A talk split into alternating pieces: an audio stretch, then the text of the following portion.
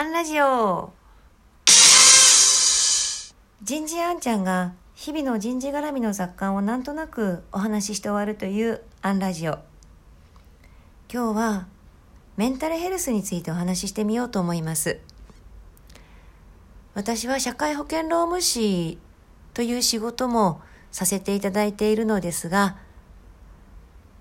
仕事の先様でメンタルヘルスに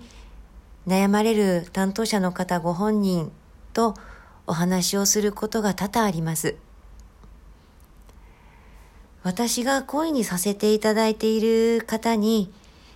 横浜労災病院勤労者メンタルヘルスセンター長をなさっている山本春吉先生という方がおいでです。心療内科医の先生です。山本先生は厚生労働省が運営するメンタルヘルスのポータルサイト、心の耳のサイトから無料で送信できるメンタルヘルスのメール相談にたった一人で誰にも知られることなく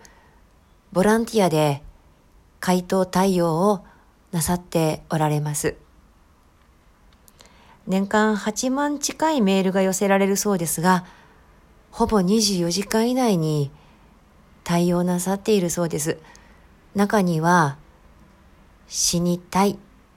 というたった4文字のメールが届くこともあるそうです。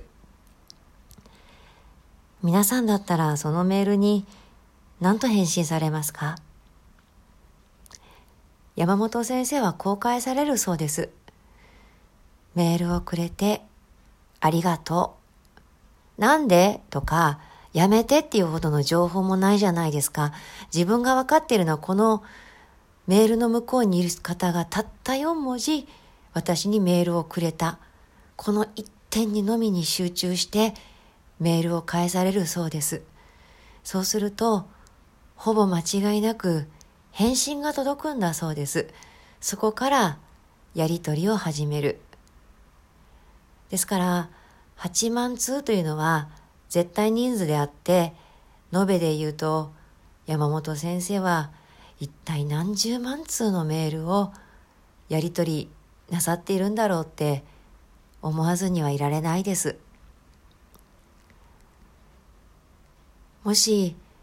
皆さんが職場の後輩や同僚から相談に乗ってほしいという声をかけてもらったら最初によく相談してくれたね。相談してくれてありがとうの一言を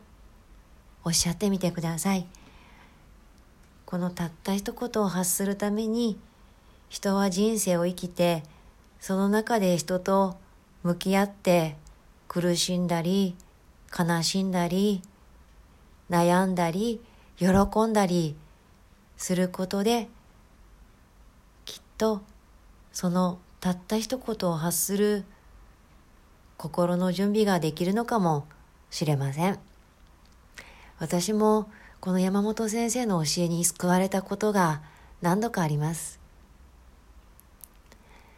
今日もありがとうございました。